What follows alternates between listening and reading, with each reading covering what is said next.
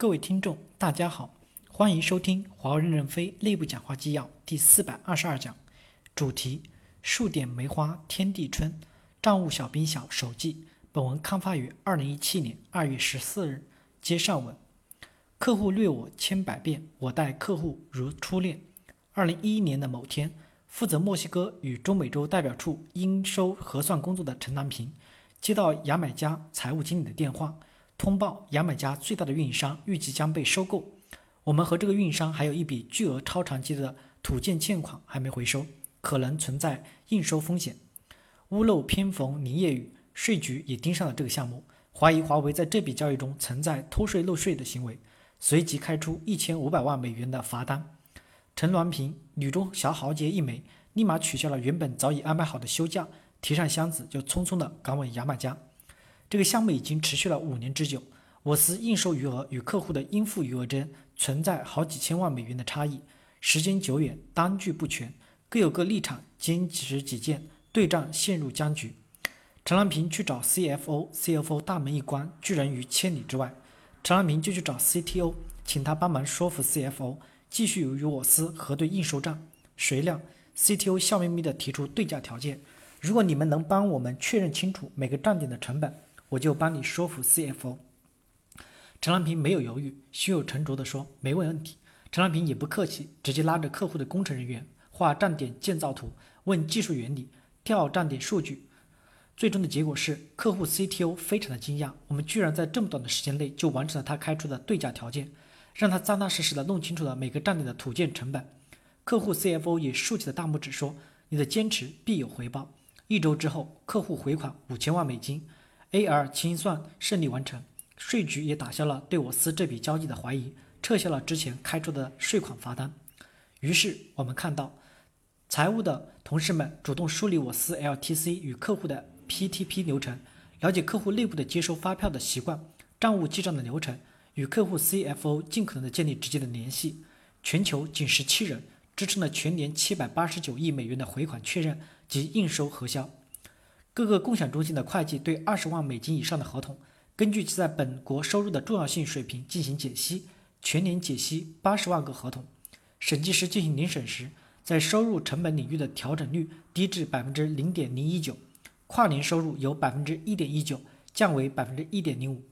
收入合规的老大难问题，终于在大家的努力下，从公司的 TOP 风险清单中摘了剔除了。天道酬勤，行者无疆。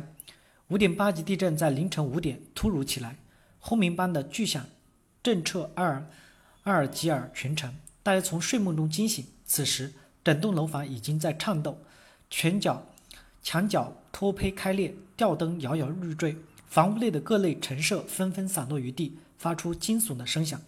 这是刘旭来到阿尔及利亚担任主管会计经历的第一次地震。二零一四年，代表处业务量激增。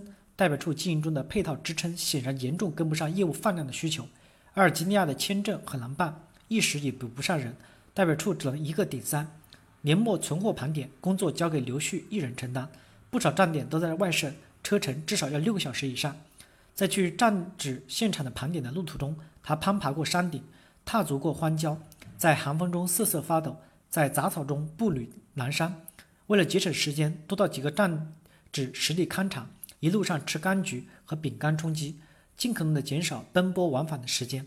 在他的微信朋友圈里，大家看到的是雪山的壮丽，独行的深沉。他从来不提一路的饥寒交迫与辛苦疲惫。他就是这样一枚枚、一枚朴实的代表处会计，充满活力，坚韧不拔。困难和问题留给自己，首战用我，用我必胜。西非的陈志强也是一个真汉子，为了建立财务站点存货盘点实战指引。踏遍足迹西北西非大地的尼日利亚、科特迪瓦、喀麦隆、布赖法拉索等 N 个国家，奔波于中心仓、备件仓、区域仓站点之间。仅现场的站点核心机房就实地验证了上百个。尼日利亚的天气炎热，大家都知道，中心仓 APAPA 的位置偏远，每次从办公室到中心仓至少要三四个小时。有一次路途中检查查车，因司机驾照过期被扣车。陈志强毅然顶着烈日，一个人下车，徒步走到中心仓。于是我们看到，全球仅二十三人的成本核算团队负责了一百四十万种物料，每年约三百亿美元生产采购的标准成本核算。标准成本预估与实际成本的偏差率持续控制在百分之四以内，不仅确保了成本核算准确性，更有效支撑了关联交易的定价、商务定价、产品线降成本的管理工作。全球一百一十位存货会计负责每年约七百亿美元的存货核算与管理工作，存货报告已经能够按天出具。同供应链 GTS 成立存货账实一致项目组，经过三年的努力，实现账货存货账实的目标。中心仓库货准确率达到了百分之九十九点九八，站点存货准确率达到了百分之九十八点九三，备件存货准确率达到了百分之九十九点九六。板凳要做十年热，大家都知道，我们公司的资金是全球集中调度的，在我们身边有这样一群人，他们手中掌管着全球资金的调拨的虎符。马阿力就是老板在市场大会上提到的那位同事，他九九年毕业加入华为。第一个岗位就是资金调拨的财务全签，一干就是将近二十年，估计这也是他在华为的最后一个岗位。马丽被破格提拔后，请我们大伙儿去吃了顿大餐，一起倡议那些可圈可点的日子。我们共同的感受是，老板说板凳要做十年冷，不过像我们这样板凳做了快二十年了，应该算是板凳要做十年热吧。板凳到底是热还是冷，其实取决于你的心态和坚持。马阿力跟我们说，最苦最累的日子是公司没有使用网银系统之前。那个时候，他掌管四十多个大印，每天要盖三千多个章，一天下来，端放饭碗的手都在颤打抖。说到这里的时候，大家都特别认同老板说的，要把先进的武装备武装到牙齿，也特别期待能够有更多的先进武器进入我们的日常作业中。麻利连续十二年支付零差错，这样的记录，今生足以自豪。二零一四年临近春节的时候。由于我们历史上的应收账款核销不规范，导致某客户应收差异达几千万。两名对账会计顶着零下三十度的银行，从温柔乡成都一路跋涉到南疆，在客户侧蹲点六个多月，把历史账目一笔一笔的核对清楚，最终把异常应收早已超期的多少万元的全部是回收。听到这些小故事，任正非谈到，在他看来，财务队伍。最重要的考核标准就是责任心，有了高度的责任心，就没有做不好的事情。